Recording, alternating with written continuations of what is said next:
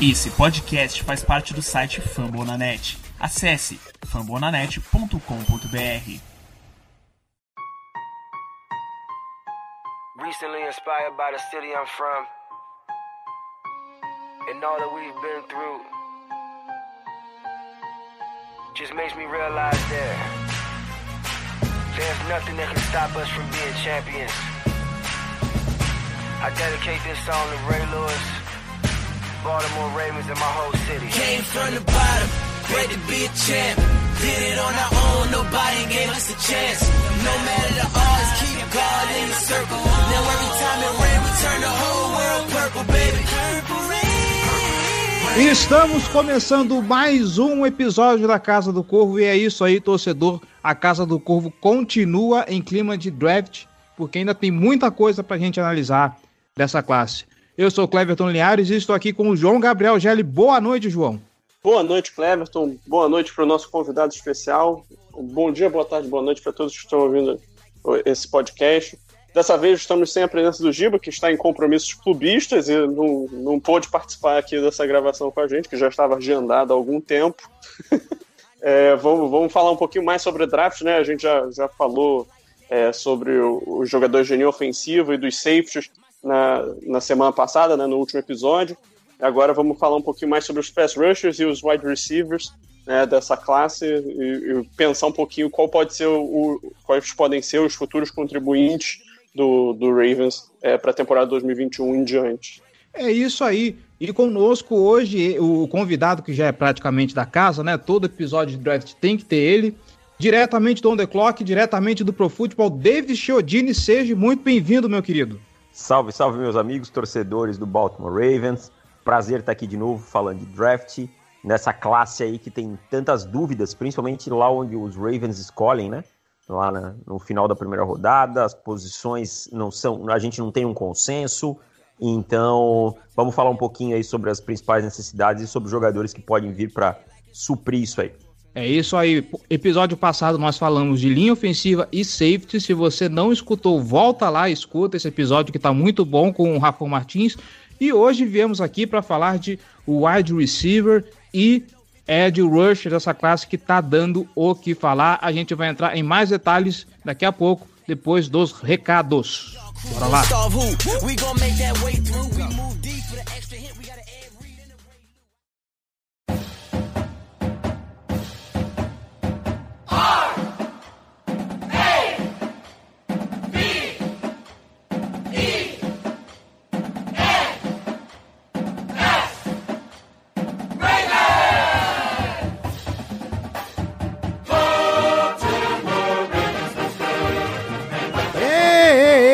Recados rápidos para vocês, galera, os de sempre, tá bom? Você que está escutando esse podcast, está gostando, quer ajudar a Casa do Corvo a crescer e se tornar ainda maior, então a gente te convida, vem ser torcedor de elite e apoiar esse projeto, tá bom? apoia.se barra Casa do Corvo ou picp.me barra Casa do Corvo com um realzinho só, um só, um só. Você já faz uma grande diferença para esse projeto. Confere lá no Apoia-se, confere lá no PicPay, dá uma olhada nas nossas categorias de apoio, nas nossas recompensas e vê o que cabe no seu bolso, tá bom? A gente sabe que a situação tá difícil, mas qualquer ajuda que você puder será muito bem-vinda para a gente continuar mantendo esse trabalho, tá bom? Não pode contribuir financeiramente, não tem problema compartilhando esse episódio, você já ajuda e, é claro, nós estamos em todas as plataformas de podcast internet afora escuta a gente pelo Spotify, segue a gente lá, pô. Dá aquela moral. Segue a gente. Escuta pela plataforma de podcast da iTunes. Vai lá na loja da iTunes Store, procura a Casa do Corvo e deixe lá sua avaliação, suas estrelinhas, porque assim a gente ganha destaque, ganha relevância na loja e consegue alcançar mais torcedores. Tá bom? Nossas redes sociais, facebook.com barra Casa do Corvo BR. Nossos twitters, arroba Casa do Corvo, arroba B Ravensbra, arroba JGGL, arroba Rafão Martins. Nosso Instagram, arroba Casa do Corvo. Tem o Instagram do Giba também, segue lá, arroba Giba Pérez. Também o Instagram e o Twitter do fã-clube oficial do Baltimore Ravens aqui no Brasil, o arroba Ravens Brasil. Acho que tem um underline no meio do caminho, tá bom? Deve ser Ravens Underline Brasil. Qualquer coisa, procura lá acha os caras lá. E lembrando, nós temos também conteúdo no YouTube, youtube.com/barra Casa do Corvo. A qualquer momento, vídeos fresquinhos com notícias e opinião sobre o Baltimore Ravens, tá bom? Elogios, sugestões, dúvidas ou críticas, casa do corvo br@gmail.com. A gente quer ouvir o seu feedback. E sobre esse episódio você pode ir lá em fambonanet.com.br/barra casa do corvo br. Vai no post desse episódio e deixa lá seu comentário. Vamos conversar sobre esse assunto, sobre esse episódio. Vamos falar de draft, tá bom? fambonanet.com.br, o maior portal das ligas americanas de esportes no Brasil. Tem podcast sobre NBA, tem podcast sobre MLB, tem podcast sobre NHL, tem podcast sobre NFL, óbvio, como a gente aqui. Tem o Famblinho, tem o Icecast, tem o Rebatida, tem o pessoal do, do Noaro, tem o, a galera do esportismo fazendo um, geral, um, um geralzão sobre todas as ligas, tem o Contando Jardas, enfim. Falta de conteúdo, enfim, conteúdo é o que não falta aqui, tá bom? Dá uma olhada lá, confere lá, porque é quase certeza que tem um podcast pro seu esporte favorito, pra sua franquia favorita, tá bom? E já que você tá no Fambão da Net, passa e já que você está no Fambão da Net, passa aqui, deixe seu comentário e vambora pro episódio.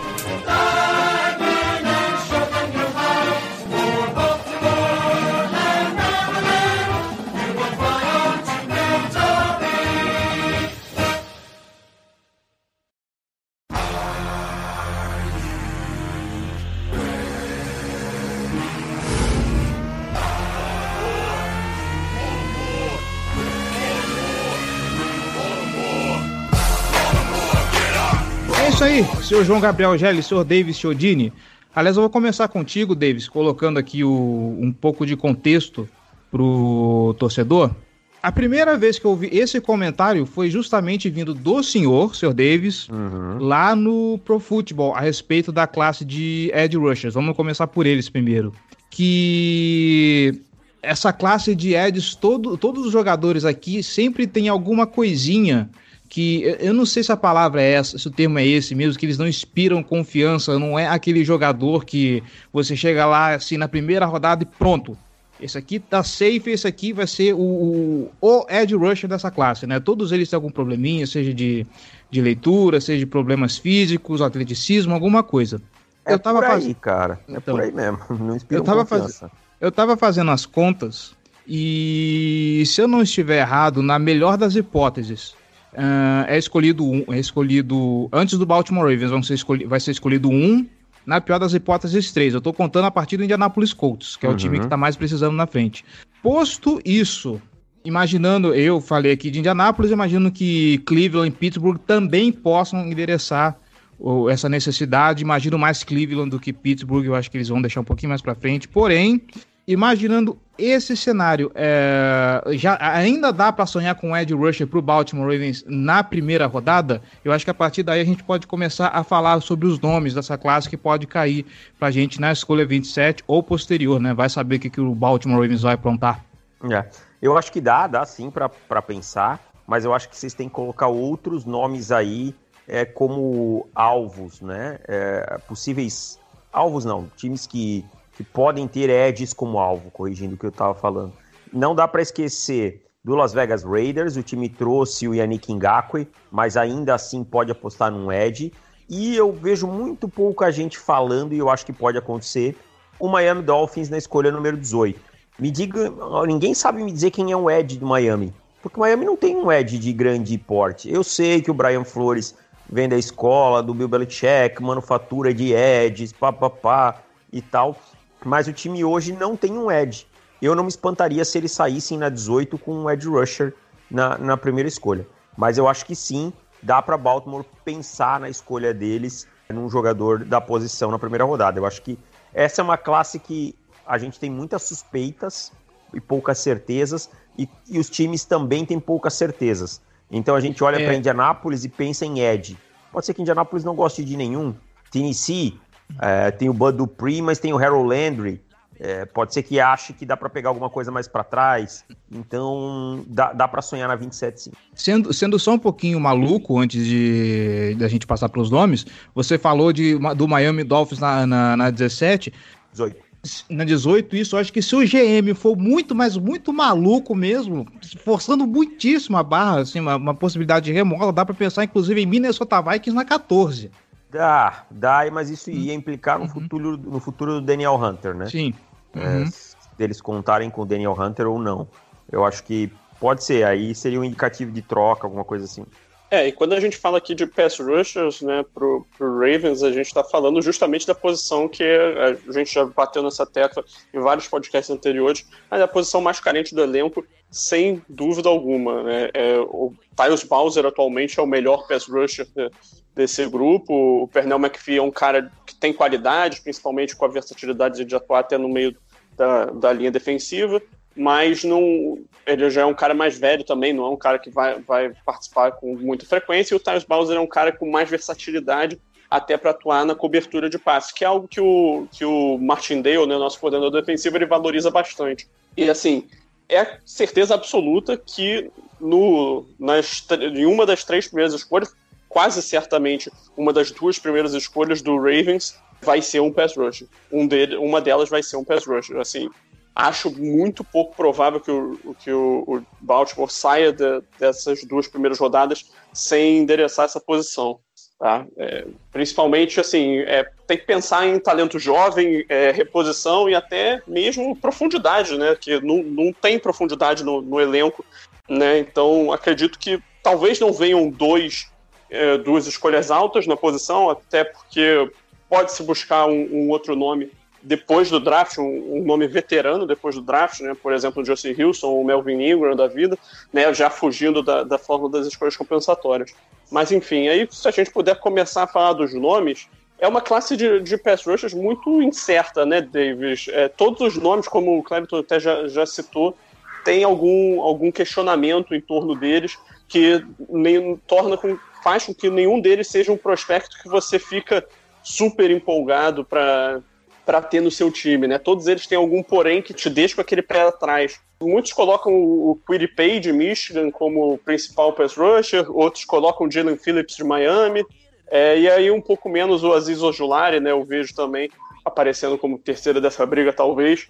Né? Se você puder colocar um panorama de quem é o, o, o principal pass rusher da classe, se você acha que todos esses têm a possibilidade de chegar, talvez, se, por exemplo, se o Phillips for a primeira escolha entre os press rush, será que o Quiripay chega no, na, na escolha 27?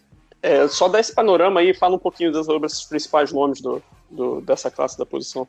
Então, cara, eu, eu acho que o Quiripay, ele deu um, um, um, salto na frente, né? Ele, ele pulou um pouco na frente na preferência. Eu acho que ele está um pouco fora do range de Baltimore nesse momento.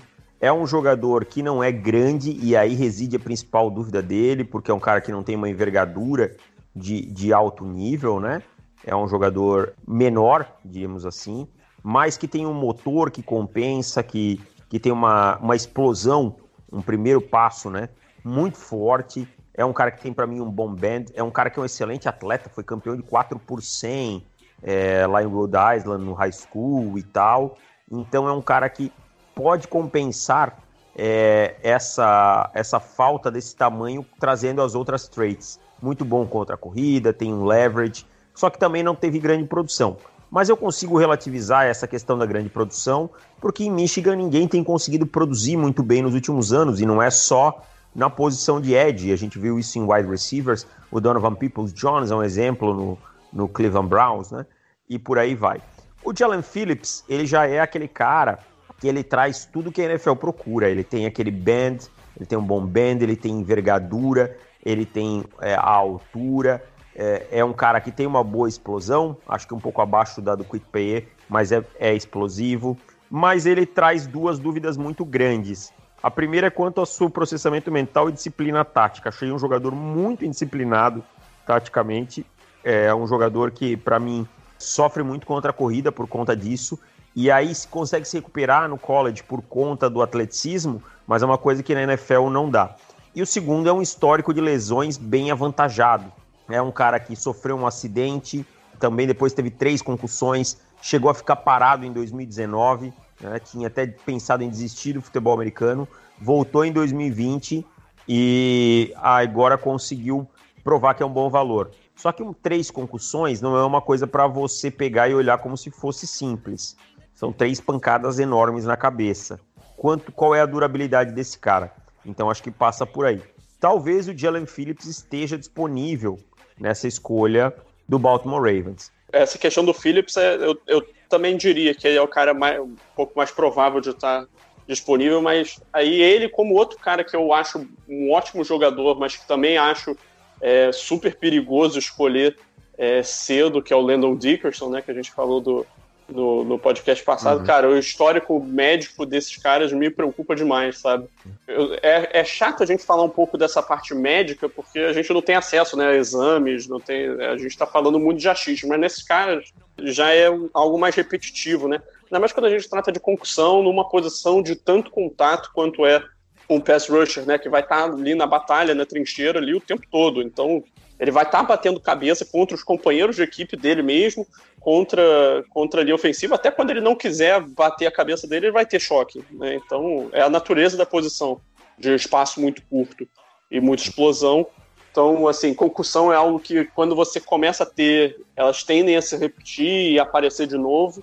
E, cara, é, cérebro é algo complicado pra caramba de arriscar, né, cara? Então, é, é um jogador que eu teria um bom pé atrás para selecionar. Mas aí só, só uma pergunta bem rápida. É só dizer um ou outro. Se você botasse assim, em condições parelhas, tirando é, esse ponto da, das lesões, você acha que o Jalen Phillips é um pass rusher melhor do que o Quiripay? Não, eu fico com o Quiripay. Acho que o Quiripay é um jogador melhor. É um jogador, para mim, que tem... Bom, a sua pergunta é pass rusher, né? É, pode, sim, pode aí eu sem considerar muito é, jogo terrestre. É, aí eu preciso pensar um pouquinho. Porque pass rusher, o, ele tem uma qualidade de, de envergadura, de coisas que ele pode usar que o Quick Pay não tem. Aí pass rusher, só pass rusher, eu fico com o Jalen Phillips. Uhum. É, até uma coisa que eu, que eu li muito sobre o Quick Pay, né? Aí eu só, só fazendo né, uma parte aqui, eu costumo assistir o máximo de jogadores possíveis, gosto muito de participar disso, mas eu tive tempo muito limitado nessas últimas semanas por conta do meu mestrado, que está acabando. Nossos ouvintes sabem que eu perdi podcasts aí por causa disso, mas está acabando. Chega de descanso, né, Jé? É.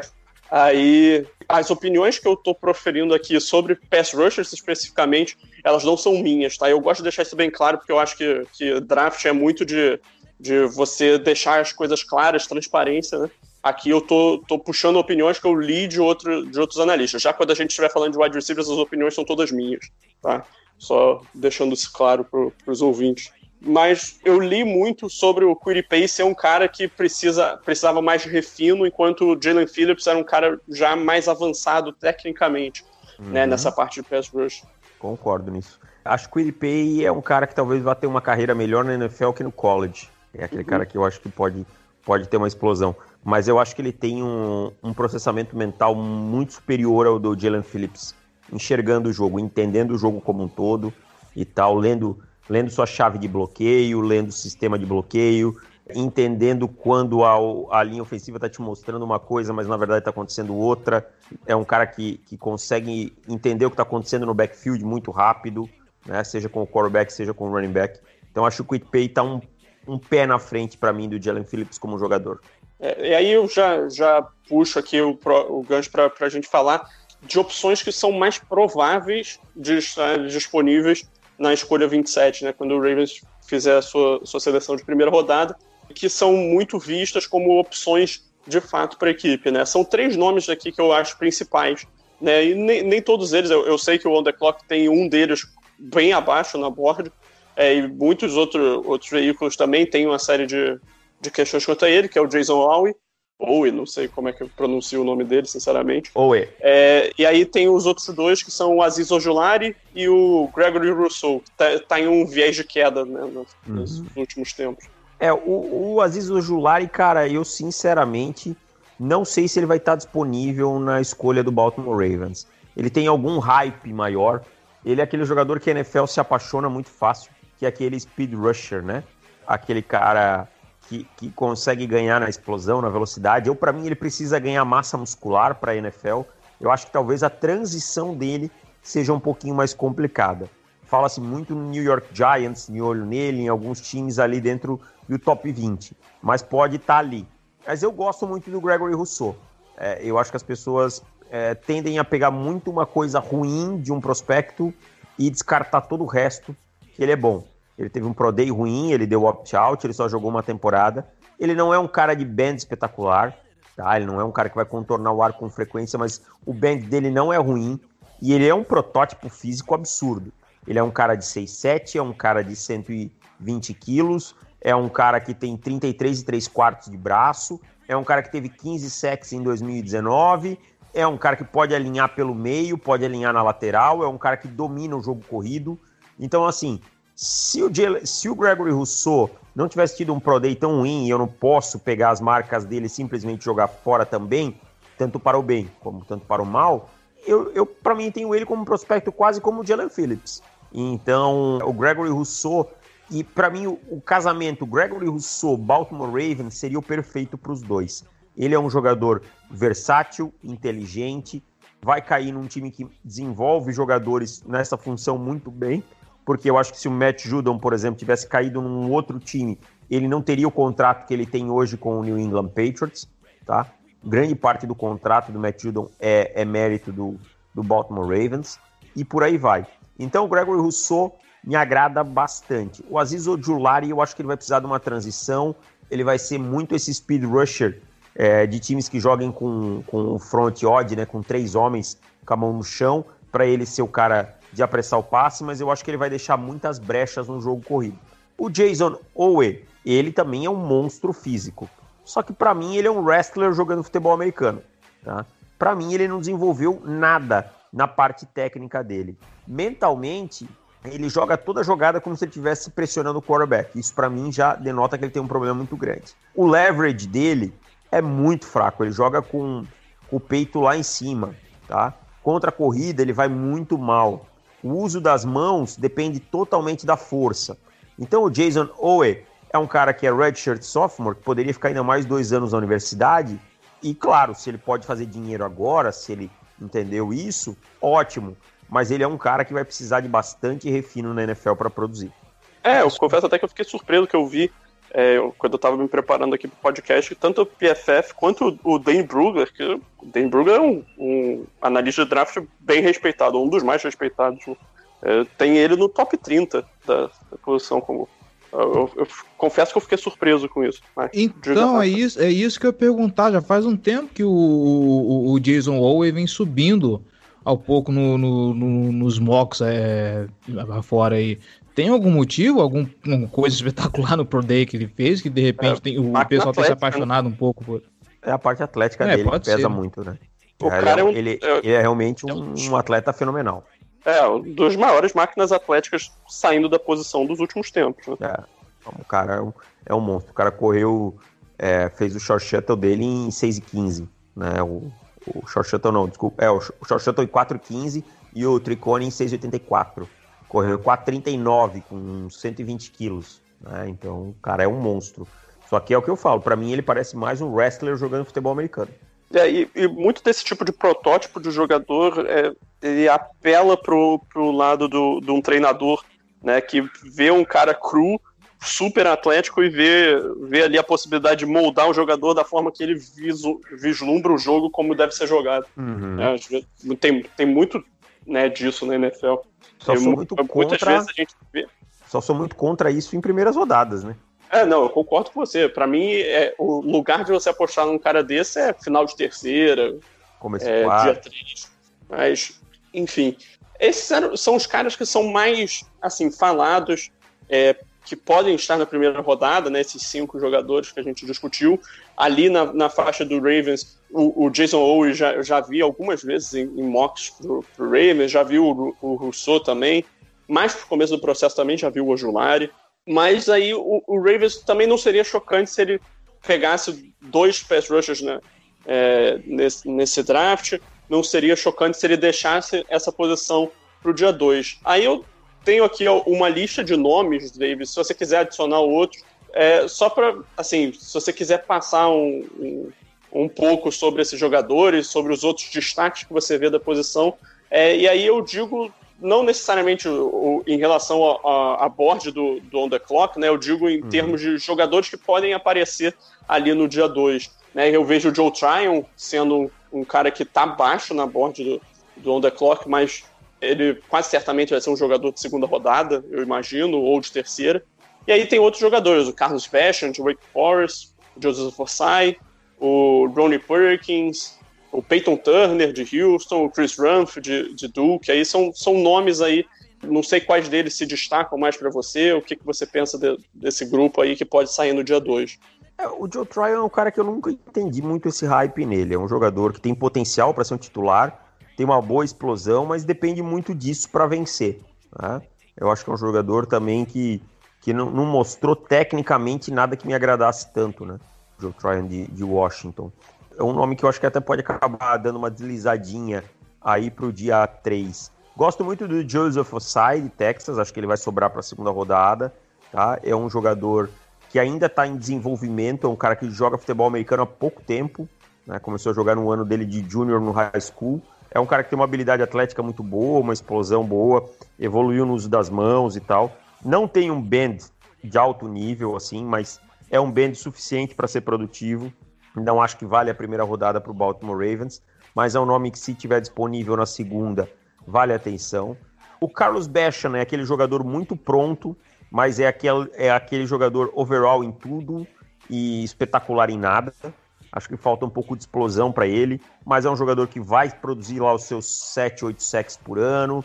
É um jogador que produz usando as mãos, que é bom contra a corrida. O Carlos Basham de Wake Forest. Né? O Ronnie Perkins é um caso que ele deu uma explodida mais no final do processo. Né? Ele apareceu mais no final do processo. assim. É um cara que é menor, um pouco menor. Ele lembra, eu costumo dizer que ele é um Quit Paier dos pobres. assim, né? É menorzinho, 6'2 tal mas tem bom peso, é, é, razoavelmente explosivo e tal. Mas é um jogador que eu pegaria, deixaria mais para terceira rodada por aí. Eu não sei quanto ele vai impactar de cara. Eu tenho algumas dúvidas quanto a isso. Eu gosto muito do Chris Humph. O Chris Humph, para mim, é um jogador que cria muita pressão, é versátil. E tem uma coisa que você falou do Baltimore Ravens, que é o coordenador defensivo gosta muito que os seus edges, em alguns momentos, tenham habilidade para dropar, né? E o Chris Humphrey, para mim, ele vai ser exatamente isso na carreira dele. Um híbrido de edge com, com esse linebacker que joga off-ball, mais ou menos como o no Osso é no Los Angeles Chargers, alguma coisa nesse sentido. É um jogador, para mim, que tem muito potencial e que a NFL pode deixar escapar até a terceira rodada.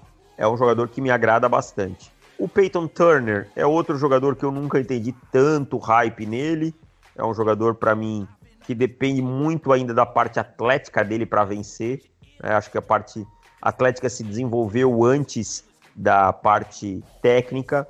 Não é tão cru quanto o Jason Owe, mas também não é tão atlético quanto o Jason Owe.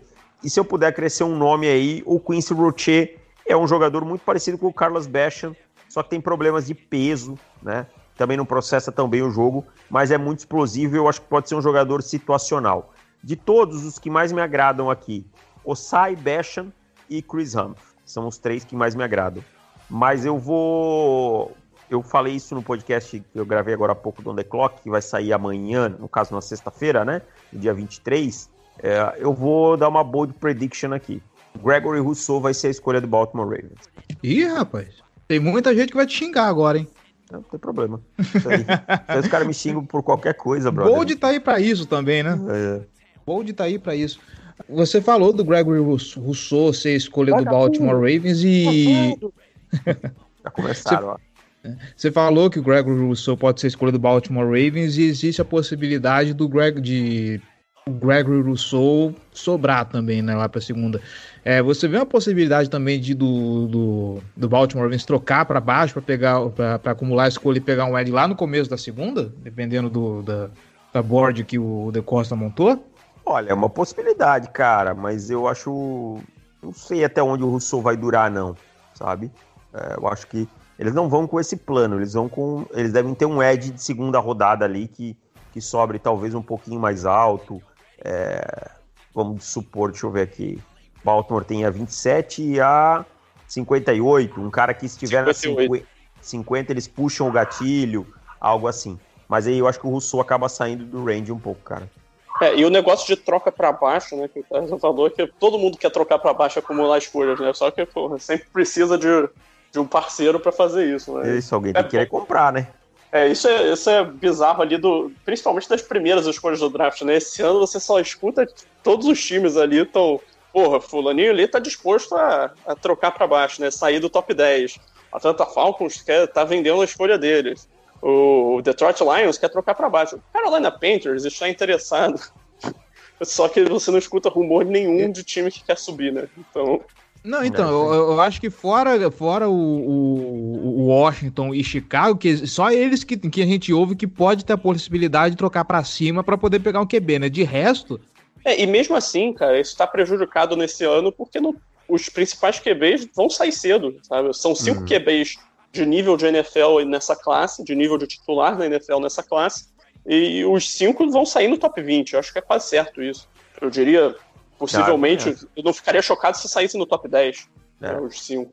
A dinâmica acho- fica diferente, né?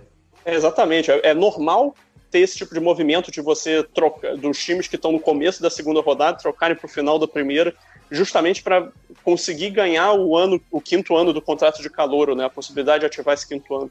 É, só que esse ano, não, não tendo um quarterback claro de final de primeira rodada, deixa um pouco mais nebuloso, né? Essa situação. We number one, and you know that you not. Come to my town, and you gonna get shut down. We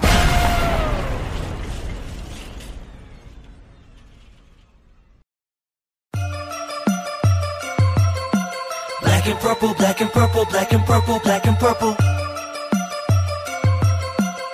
Black and purple, black and purple, black and purple, black and purple. Yeah, Vamos lá, gente. Ah, wide receivers. E aqui eu gostaria de puxar o- a polêmica da semana. Inclusive, muito obrigado a vocês que interagiram lá no Instagram da Casa do Corvo. Eu nunca vi interagir tanto quanto, quanto essa semana. O Eric De Costa falou que ele se sente ofendido pelas críticas que as pessoas fazem a- ao corpo de wide receivers do, do Baltimore Ravens. Tem gente que chega a, a falar que não tem wide receiver em Baltimore. E vamos lembrar que todos os wide receivers hoje que estão no Baltimore Ravens são diretamente escolhas dele, né? Marquise Brown, Miles Boykin, James Prochet, Devin Durban. Oh, ele ficou brabo, então que criticaram. É simples, é só Aham. os wide receivers jogarem. É só jogarem. Então, entendeu? Aí vamos lá. É, aqui na Casa do Corvo, acho que o Gélio, eu acho que o distou um pouquinho mais, mas é, a gente normalmente tem a opinião de que, ok, não tem nenhum wide receiver, meu Deus do céu, que espetáculo, né? Que, que, que dê para se considerar no Baltimore Ravens, mas existe também um problema de sistema. Muito grave. O, sim, o Baltimore Ravens ele é muito heavy, é, heavy runner, né? Ele corre demais com a bola e às vezes acaba negligenciando é, o jogo aéreo. E aí fica a minha pergunta: ah, o time não tem wide receivers bons, assim, bom com B maiúsculo, por ele ser esse heavy runner que prefere correr mais com a bola e acaba deixando o jogo corrido mais de lado e por isso não consegue desenvolver os seus jogadores, ou realmente é, dentro do Baltimore Ravens a gente pode dizer que não tem jogadores bons o suficiente para que o time possa investir num jogo aéreo mais eficiente. E dito isso, imaginando o um cenário que a gente tem hoje, né? Que o Baltimore Ravens acho que não tem um wide receiver 1 muito claro. É, quiseram apostar as fichas do Marquise Brown, eu acho que não deu certo. Eu acho que o Marquise Brown ele, É um ah, hoje, pra mim, ele é um wide receiver 2. Ele seria um wide receiver 2 em qualquer outro time da, da liga. Onde que começa a ficar interessante pra Baltimore escolher o wide receiver nesse draft? Aí a gente já pode puxar, a partir dessa toada, alguns nomes também. Então, eu acho que assim, na 27 você tem que entender. Os edges que eu gosto não estão mais, eu vou pegar um wide receiver. Por quê? Porque a prateleira de edges é muito diferente da de wide receivers. Ah, mas eu quero um wide receiver 1. Não tem tantos assim também, sabe? Você pode ficar de olho aí num Rashad Batman, que pode pingar uma 27, apesar de eu achar que não vai chegar até lá. Tá? Nesse momento eu já começo a achar que não vai chegar até lá. Já ouvi alguns boatos. É um jogador que eu falo que é aquele jogador que joga grande, que sabe usar o seu corpo. Ele nem é tão grande, é um cara de 6'0, mas ele é um cara que parece maior. É um cara que tem um route running muito afiado. É um cara que sabe criar separação, sabe entender é, onde onde estão os espaços em zona, isso é muito importante, tá? Seria uma excelente opção. Eu acho que se o Russell Betterman tá na 27, tá ele, tá o Quit Payet, você pode ter uma dúvida. Se tá ele o Jalen Phillips, você puxa o gatilho nele. Porque aí você tá falando de um jogador, para mim, que é top 15, alguma coisa assim. Mas aí você pode ter um Terrace Marshall Jr., que é um jogador grande, e aí você tá procurando exatamente um biotipo, e aí você também não pode passar, porque você não vai ficar encontrando esse biotipo muito, muito longe. Que é um jogador grande, é um jogador veloz, é um cara. Na verdade, é assim, é o que se esperava que o Miles Boykin se tornasse e não se tornou, né? com velocidade. O Boykin nunca foi um cara muito veloz. Então é isso.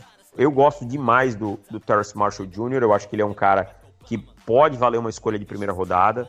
É, teve alguns drops na última temporada e tal, mas é um jogador num, num geral seguro, tá? É, então é isso. Esses são os caras que eu vejo que podem estar na primeira rodada ali no, no, no range de, de Baltimore e podem ser opções que Baltimore vale a pena puxar o gatilho. É, outro nome ali que, que aparece né, como, como wide receiver potencial de primeira rodada é o Kadarius Stone, mas honestamente, em primeiro lugar, eu não vejo nada de especial no Kadarius Stone. Dois. Não entendo. Esse é um jogador que eu realmente não consigo entender o hype. Não consigo. E não acho que é o tipo de jogador que o Ravens precisa, né? Um jogador que é máquina de bola é, com, com, a bola nas mãos.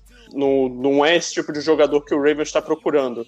Acho que o, o, o, o Ravens já tem o, o Marquise Brown para esse estilo, já tem o Devin Duvernay, já tem o James Prochet. São, são todos esses jogadores são jogadores que, que vão fazer, que podem fazer slot, que vão vencer com bola na mão, em teoria, né? O Marquise Brown não mostrou isso na NFL, mas o, o, o, protótipo dele seria esse tipo de jogador.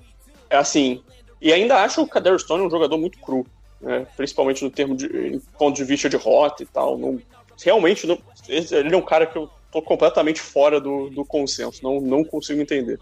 Agora, o Rashad Bateman e o Terrence Marshall são jogadores que me agradam bastante. É, o Bateman, como, como o David falou, com, com, rotas muito boas, ele joga maior do que a, a, medição dele, né? Tanto que você via a medição, os números dele, né, de, de altura, peso, é, que a Universidade do Minnesota colocava, você não, não achava que estava errado, sabe? Mesmo quando depois ele tendo medido, sei lá, duas polegadas a menos no, no Pro Day.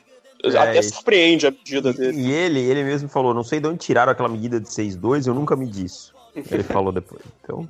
É, mas isso é padrão, né? Do, desses uhum. cadastros de universidade. Ajudar a subir o hype no jogador e tal.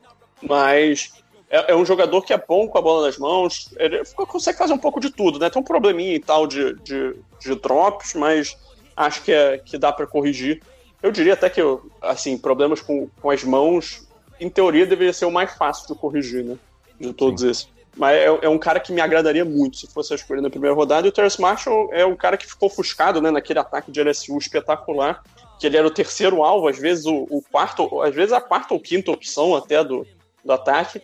E mesmo assim, pode ser o quarto jogador dessas armas desse time a ser selecionado na primeira rodada de um draft, né? Já teve o Justin Jefferson e o Clyde Edwards-Helaire no passado, esse ano vai ter o Jamar Chase já no, no top 10 o melhor prospecto de, de wide receiver que eu, que eu avaliei até agora, né? desde que eu comecei a estudar para o draft. E o Terrace Marshall é um cara muito completo, grande, é atlético, um ótimo alvo na red zone, e ele, ele teve uma produção de touchdowns incrível em 2019. Em 2020, ele começou a jogar mais no slot, mostrou essa versatilidade. É um, é um jogador é, que tem tudo para contribuir muito para qualquer ataque na NFL. Eu é. boto bastante fé nisso. Eu não vou me espantar se ele tiver uma transição mais tranquila que alguns outros recebedores que estão acima dele, que inclusive eu tenho acima. Ele tem uma coisa que é muito importante na NFL e que complica muito a transição da maioria, que é o release. Ele é um cara que sabe sair dessa, desse press cover melhor que a maioria.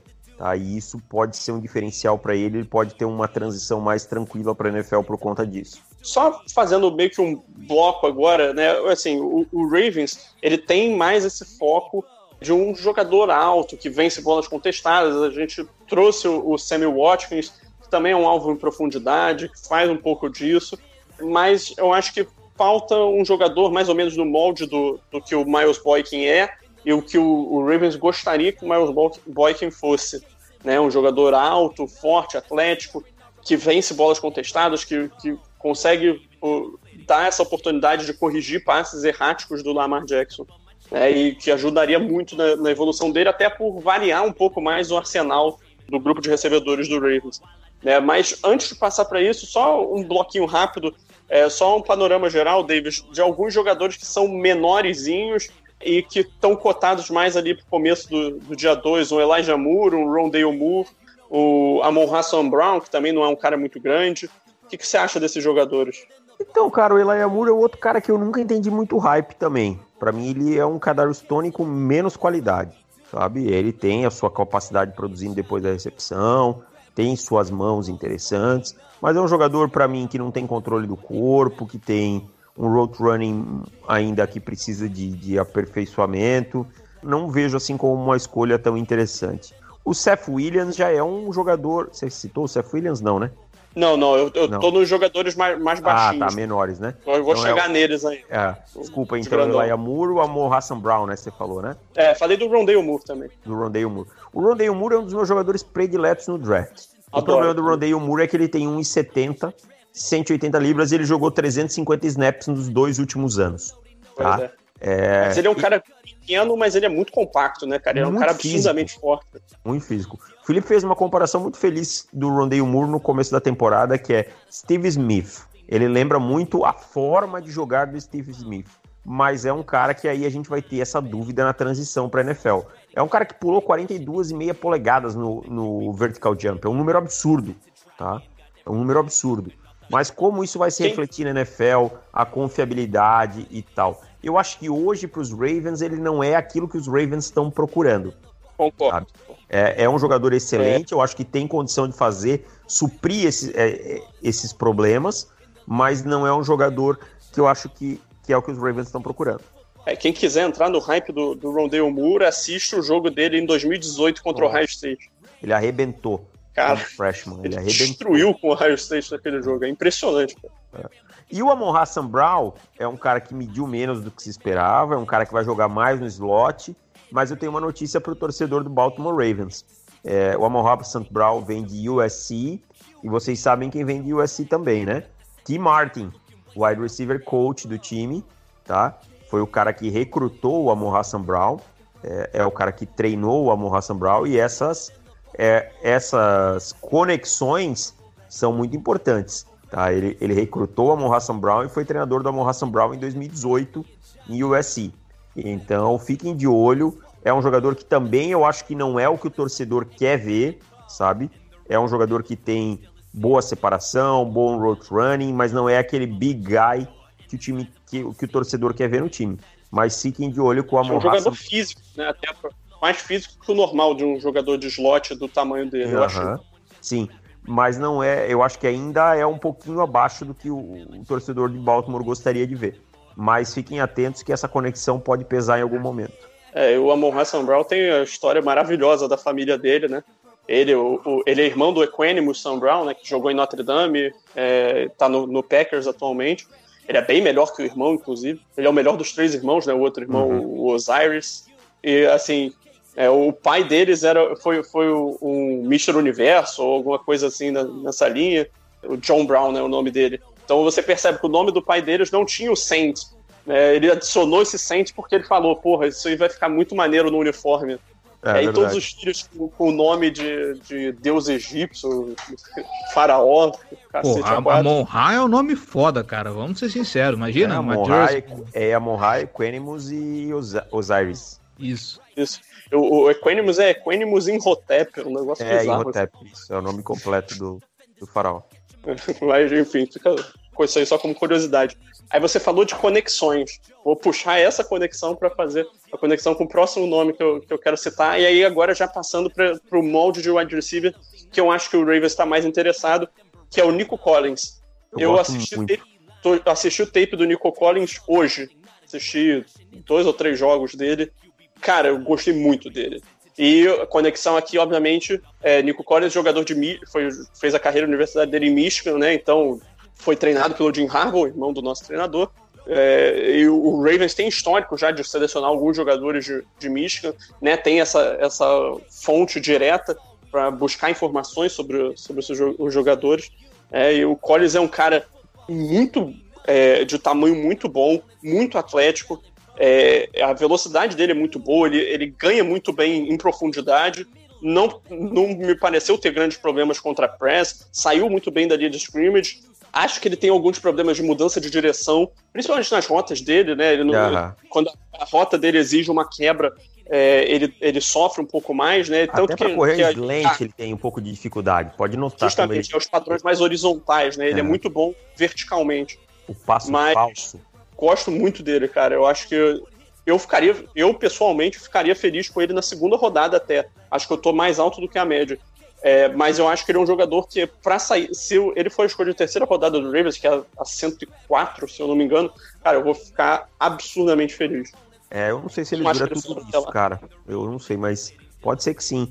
Eu gosto muito do Nico Collins, ele é um cara que ficou na beirada do nosso top 50. É um cara que, pra mim, que também vai ser tipo o Donovan Peoples-Jones, vai ter uma carreira melhor na NFL do que em Michigan. É, Michigan tem problemas no ataque aéreo faz bastante tempo. É um cara que vai, aprend- vai ter que precisar aprender a correr essas rotas e a criar separação, né? Mas é um cara com controle do corpo muito bom, com mãos muito boas, com uma habilidade atlética que você não descarta num wide receiver. E o wide receiver é muito difícil de avaliar justo por isso. São N situações que você tem que, que contextualizar, né? Ele é um jogador de pouca produção porque o ataque era muito ruim e a bola não chegava. E não dá para ir lá pegar a bola na mão do quarterback e produzir. Então o Nico Collins, eu acho que se for uma escolha no dia 3, vai ser um belo no steal. E aí, outros dois jogadores, esses aí, eu, eu confesso que agora, eu, eu olhando a board do On The Clock, eu, eu inverto um pouco em relação ao que vocês observaram. É que eu vou agrupar aqui três jogadores, um é um pouco menor do que os outros dois. Seria o Jamie Brown, esse é um pouco menor, né, de North Carolina. E aí tem o, o Seth Williams e o Tamorian Terry. Né, o Seth Williams de Auburn e o Tamorian Terry de Florida State. Eu, eu particularmente gosto mais do Jamie Brown do que vocês gostam. Tá? Eu achei que, assim, ele tem uma árvore de rotas super limitada. Ele fez, mas eu achei as rotas dele muito boas. Ele sabia manipular a velocidade ao longo da rota. Quando ele precisava fazer uma quebra, eu achava que ela, eu achei que elas eram fluidas. Achei que ele conseguia identificar espaço nas zonas e corria para o espaço é, e reconhecia esses espaços muito bem. Achei que ele, ele tem uma capacidade de encontrar, de, de gerar um pouco com, com a bola nas mãos. Não acho que ele é ótimo nisso, mas acho que ele está um pouco acima da média nesse quesito. Falta, é, ele tem problema de mãos, tá? E dificuldade para localizar a bola no ar, isso me pareceu. O que é até meio estranho para um jogador que fez a carreira dele com uma profundidade, né? Ele é um cara que nas duas últimas temporadas somadas ele, ele passou das 2 mil jardas com um médio de mais de 20 jardas por recepção e 10 touchdowns por temporada. Então, é, é, foi o primeiro jogador, da, o primeiro recebedor da história de, de North Carolina a ter duas temporadas com pelo menos mil jardas. Então, é um jogador que tem produção ali, é um jogador que eu achei de qualidade. Acho que ele vai sair no dia 2. Também não, não, não acharia uma escolha ruim. Eu sei que no, no The Clock vocês têm ele um pouco mais abaixo. É, o que derruba para mim o Jamie Brown é o problema com as mãos. Eu acho que ele, ele precisa se localizar melhor no campo. Vi ele perdendo oportunidades por não conseguir colocar os pés no campo, pra, pra, praticamente não saber onde estava, né, na lateral e tal. Mas o que derrubou para mim foi o problema com as mãos que o Jamie Brown teve. Ele teve algumas. E não é só que, não é só drops, é bolas que, que ficam pipocando na mão mesmo, que na NFL podem custar muito caro para ele. Agora, dos outros dois jogadores que você falou, eu gosto mais da média que o Tamorian Ter do Tamorian Terry. Eu sei que eu gosto mais do que o Steve Sala. Eu acho que ele passa por uma situação também muito parecida com, com a do Nico Collins. É um jogador que tem ferramentas, né? teve problemas com as mãos também, mas é um jogador que tem uma habilidade atlética muito grande, um controle do corpo muito grande. Ah, isso deu, deu uma subida nele. É, acho que precisa evoluir esse seu road running, resolver o problema das mãos, esses drops que ele teve. Acho que vai sair lá no dia 3 e aí também pode ser uma boa escolha, né? Uma boa aposta. E o Seth Williams, cara, é um cara que me agrada é, muito. Aí ao contrário, as mãos dele me agradam bastante. Achei um jogador muito seguro, conseguindo pegar alguns passes até que, se, que são ruins. Acho que a habilidade atlética dele é, é razoável e tal, né? Ah, só que vai precisar aprender a criar separação por conta própria. mas são todos valores que precisam de algum trabalho em algum ponto e tal, né? Mas que você vê é, possibilidade de trazer frutos futuros. Agora, não adianta de nada o Baltimore Ravens trazer qualquer um desses caras e continuar usando um esquema que não ajude nada no desenvolvimento. Então, eu acho que assim, Baltimore precisa entender que para desenvolver jogadores tem que trabalhar eles nesse ponto, que é no road running, no jogo aéreo. Não dá para pedir que o cara corra 10 jardas por jogo e esteja desenvolvido. 10 jardas, não, desculpa, 10 rotas por, por jogo e vai se desenvolver dessa forma. É, isso sem dúvida, cara. É, é, o esquema precisa ajudar mais, né? E assim, o, o, time precisa de repetição, né? Você, você ganha qualidade em repetição, muito de repetição de jogo ajuda, né? Exato. Você conseguir experiência. O, o Miles Boyk da vida, porra, praticamente não tem snaps, né? E com a maior parte dos snaps dele, ele tá lá bloqueando. Tá lá bloqueando. Ele é um excelente cara. bloqueador, inclusive. É. Mas aí não vai, não vai ganhar cancha de jogo, ele entendeu? Exatamente, ele não vai melhorar como wide, na, nas funções principais de um wide receiver, nunca, né? Inclusive, bloquear não tá nem entre, entre as habilidades que o coloca avalia para um wide receiver, né? Não, é, é, é um plus, né? A gente é, coloca exatamente. isso dentro de processamento mental, de dureza e tal, né? Claro que é pois importante é. um recebedor bloquear, não tenha dúvida sim, e tal. Sim. Mas. É, esforço, né? É, primeiro tem que fazer o que, um, o que se espera de um wide receiver, né? Sobre esses dois jogadores, cara, eu acho. O meu problema com o Seth Williams tá, tem a ver com eu achar que ele é meio lerdo, sabe, nos movimentos dele. Acho que ele tem um teto muito limitado por não ser um atleta tão bom. Uhum. É, eu acho que essa, essa lerdeza de movimentação prejudica as rotas dele. É, acho que ele sabe usar muito bem o corpo, é um jogador muito físico, ele, ele, ele sabe usar essa, esse porte físico dele para vencer. Tanto que ele é uma máquina de, de vencer em situações contestadas, né? um cara muito forte nesse quesito, é, de mãos muito confiáveis, como você já citou, mas eu não acho que ele é um jogador de teto alto, sabe? Eu não acho que ele tem muito para onde, crescer. onde crescer. Já o Tamorian Terry, eu acho que é o contrário. Eu acho que ele está menos pronto, mas eu acho que ele, eu diria que ele tem um papel claro para chegar como calouro, já que seria um wide receiver 4 da vida, que faria rota em profundidade. Eu acho ele muito bom nesse, nessas rotas é, verticais, por ele ser um cara muito grande, rápido, é, bom, é, com boa impulsão, bom controle corporal, um cara que consegue vencer nessas bolas altas. Só que o cara que, que depende muito é, de vencer dessas bolas contestadas, ele provavelmente é porque ele não fez um bom trabalho conquistando separação, é, vencendo na rota antes, né? É, então é sempre perigoso né, pensar nesses jogadores. Isso é até um, aprendizado que eu tive é, ao longo do, desse período que eu tenho estudado mais o draft é, analisado mais wide receivers, que é uma das posições que eu mais gosto de, de estudar, é parar de valorizar tanto esses jogadores que vencem nessa, nessas bolas contestadas, tirar um pouco do peso disso da minha avaliação. É, não, não, sei como é que é a sua experiência com isso, David, até porque você está mais tempo é, nisso do que eu, sem dúvida alguma. É, é que é. aqui no, no, no Temeritary eu acho que a gente tem que contextualizar a situação de Florida State, né? Não, terrível, é uma situação terrível muito eu próxima ao que a gente tem em Michigan, pior, talvez, né? É, Programa... até Auburn, né? São todos é. quarterbacks péssimos, né? Quarterbacks péssimos, sistemas não bons. Os, caras, os wide receivers é, serem forçados a buscar bolas contestadas porque os passes constantemente estavam atrás. Atrás e tal. Mas eu acho também que o Tomoran Terry poderia ter desenvolvido um pouquinho mais. Esse ano ficou num volto, não volto, não sei se jogo ou não jogo ficou uma coisa muito confusa, mas eu vejo nele um pouquinho mais é, de capacidade de desenvolver é, essa capacidade, isso de criar separação e tal. Mas são todos, todos apostas. Eu preferiria apostar no Tamorian Terry do que no, no Seth Williams, pessoalmente. É, eu também acho que teto, teto mesmo, acho que o Tamorian Terry tem mais. Mas eu, são eu... todos jogadores aqui que você vai ter que fazer uma aposta. É, e eu não acho que nenhum deles é, é, nenhum desses dois é jogador de dia 2. Acho que os dois são, só, vão, só vão sair no dia 3. Também acho que vão acabar saindo só no dia 3 também.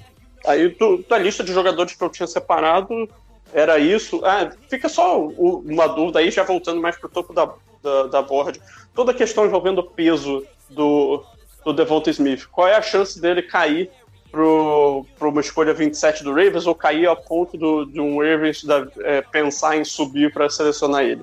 Eu aí eu acho, eu acho que não vale a pena também, porque você vai ter um perfil muito parecido com o Marquise Brown, sabe? Eu acho ele tecnicamente mais desenvolto. Eu acho que. Mas você vai correr o risco de ter o mesmo jogador que o Marquis Brown, que não consegue ter um, uma dominância física. Tá? Eu, particularmente, detesto essa situação que o Devonta Smith se colocou, que está pesando 170, 166 libras. Eu acho que ele poderia, e parece até um pouco de birra em alguns momentos, sabe? Me, me soa como uma birra, uma coisa. Ah, eu vou jogar com esse peso e pronto, e acabou. Então, eu não sei, mas eu acho que também não vai cair tanto, não. Eu acho que top 15 na pior das hipóteses. Tem o hype do Heisman, tem gente que defende muito que isso não vai fazer diferença alguma. É, eu acho que não cai, não. Eu acho que é top 15 é, assim, ele. Se fosse para apostar num jogador com tamanho assim, eu apostaria no Devonta Smith. Eu tenho ele como wide receiver é, 3 da classe, mas para mim ele, o Waddle e o, e o Rashad Bateman estão todos no, no mesmo patamar, no mesmo. Sim, é, a prateleira 2, né? É, exatamente. Para mim, os três, você pode botar qualquer ordem entre os três, para mim, tanto faz. É, eu concordo. É, do gosto. Mas para mim, os três é, é praticamente dá, dá, no mesmo. Uhum. É, qual que você quiser ter como dois, três ou quatro. Sou muito fã do Jalen é. cara. Particularmente, é sou muito fã do Jalen Arrow. Acho que ele é, é um. O Jalen Arrow tá, tá completamente fora do, do radar do Ravens, né? Tanto ele quanto o Jamar Chase. É. Jalen Arrow é um jogadoraço. É, acho que não, me, não vou estranhar se o Jalen Arrow acabar saindo ali dentro do top 10, 12 e tal. Mas. Não, eu acho que o, o, ele não passa do, de um Eagles na 12, por exemplo. Não é. acho que ele passa. Acho bem pouco provável. Então eu vou. Mas eu acho que o Devonta Smith também não cai muito mais que top 15, não. Acho que fica ali por dentro. Até capaz de alguém dar uma subidinha para pegar ele. É, enfim, Davis, não sei, você tem algum outro nome? É... Cara, wide receiver, esse, não. Eu acho que. Esse molde. É... O que você acha da wide receiver no geral? Eu acho uma classe boa. Eu acho que uma classe que em alguns momentos ela é um hype maior do que ela merecia ter, porque a gente tem muito nome de dia 3 que é, não vai ser tão produtivo quanto as pessoas acham, né? Eu vi gente falando muito do Anthony Schwartz, eu vi gente falando do Tuelwell, que é um cara de... Porra, esse, esse não deveria nem ser draftado, né, cara? É, eu, muito, eu... muito ruim. Além de ser baixo, pequeno, é ruim, tá? Eu vi muito hype antes da temporada no Sage Surratt, no Des Nilsson, que são todos jogadores muito comuns. Eu acho que é muito complicado. Eu falo sempre que o wide receiver é uma das posições mais complicadas, porque as pessoas se empolgam, né? Com, com produção e tal, que são coisas que não são tão fáceis de trazer para a NFL. Mas acho que a gente cobriu a, a, cabeça da classe toda aí, os caras que mais têm chance de produzir na, na liga é, são os caras que a gente falou aí. É, e os que mais se enquadram também no, no, nos moldes do Ravens. Talvez a gente pudesse ter falado do Surras, pudesse ter falado do Tyler Wallace, mas não são jogadores que chegariam para mudar é. o patamar do Ravens, né? São jogadores mais provavelmente atuariam na rotação. Não são, não são nomes assim que me encantam também, não. Tylan Wallace um pouquinho mais, mas tem suas limitações atléticas e tal. Sage Surratt também não, não me empolga tanto, não. É, pois é, de acordo. É, você falou, você falou do, do Devonta Smith no, no ataque do Ravens, ele com, com o Marquis Brown, porra, se pegasse o Tutu Atwell, porra, fecharia... Os chassis de grilo não, não daria um, um Xavier Collins. Não daria o Julio Jones. Não, não, pô, tô falando o linebacker de Tulsa. Ah, né? sim, não, mas você não, também somos peso três. Dele. Somos três, não dá o peso do Julio Jones. Pô, não, o cara, o cara, pesou menos 70 quilos, cara. Tá louco, eu chamo pra porrada tranquilo. Chamo pra porrada tranquilo. poder dizer que ganhou na porrada de um, de um é. jogador da NFL. Exatamente. Crab cakes in football is what we know As we're scaring our opponents like we're Edgar Allan Poe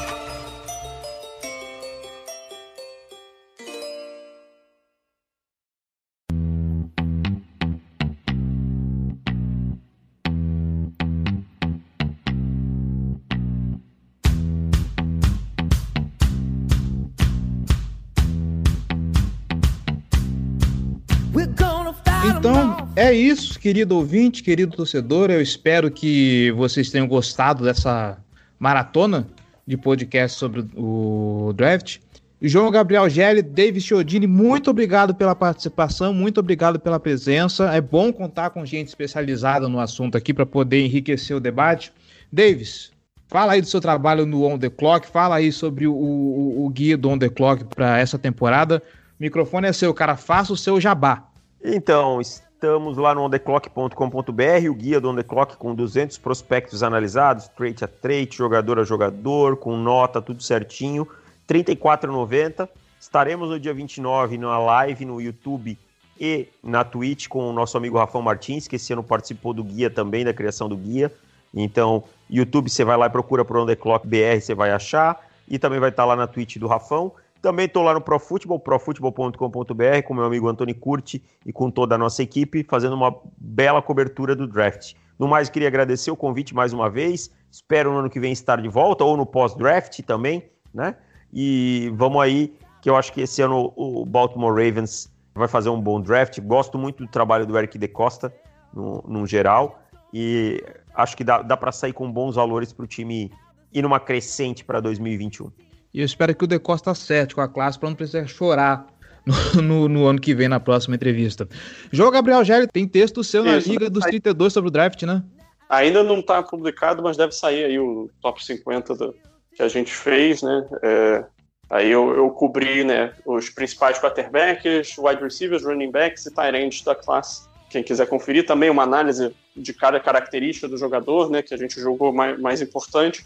Né, cobrindo só o top 50, né, até porque não é, é, não, não, é, não somos um site de draft, mas é, é, sempre importante produzir um pouco de conteúdo e ajudar a contextualizar essa classe. Eu, eu sempre acho que quanto mais conteúdo, mais gente estudando e fazendo conteúdo, melhor, que aumenta a quantidade de gente de olho no, no assunto.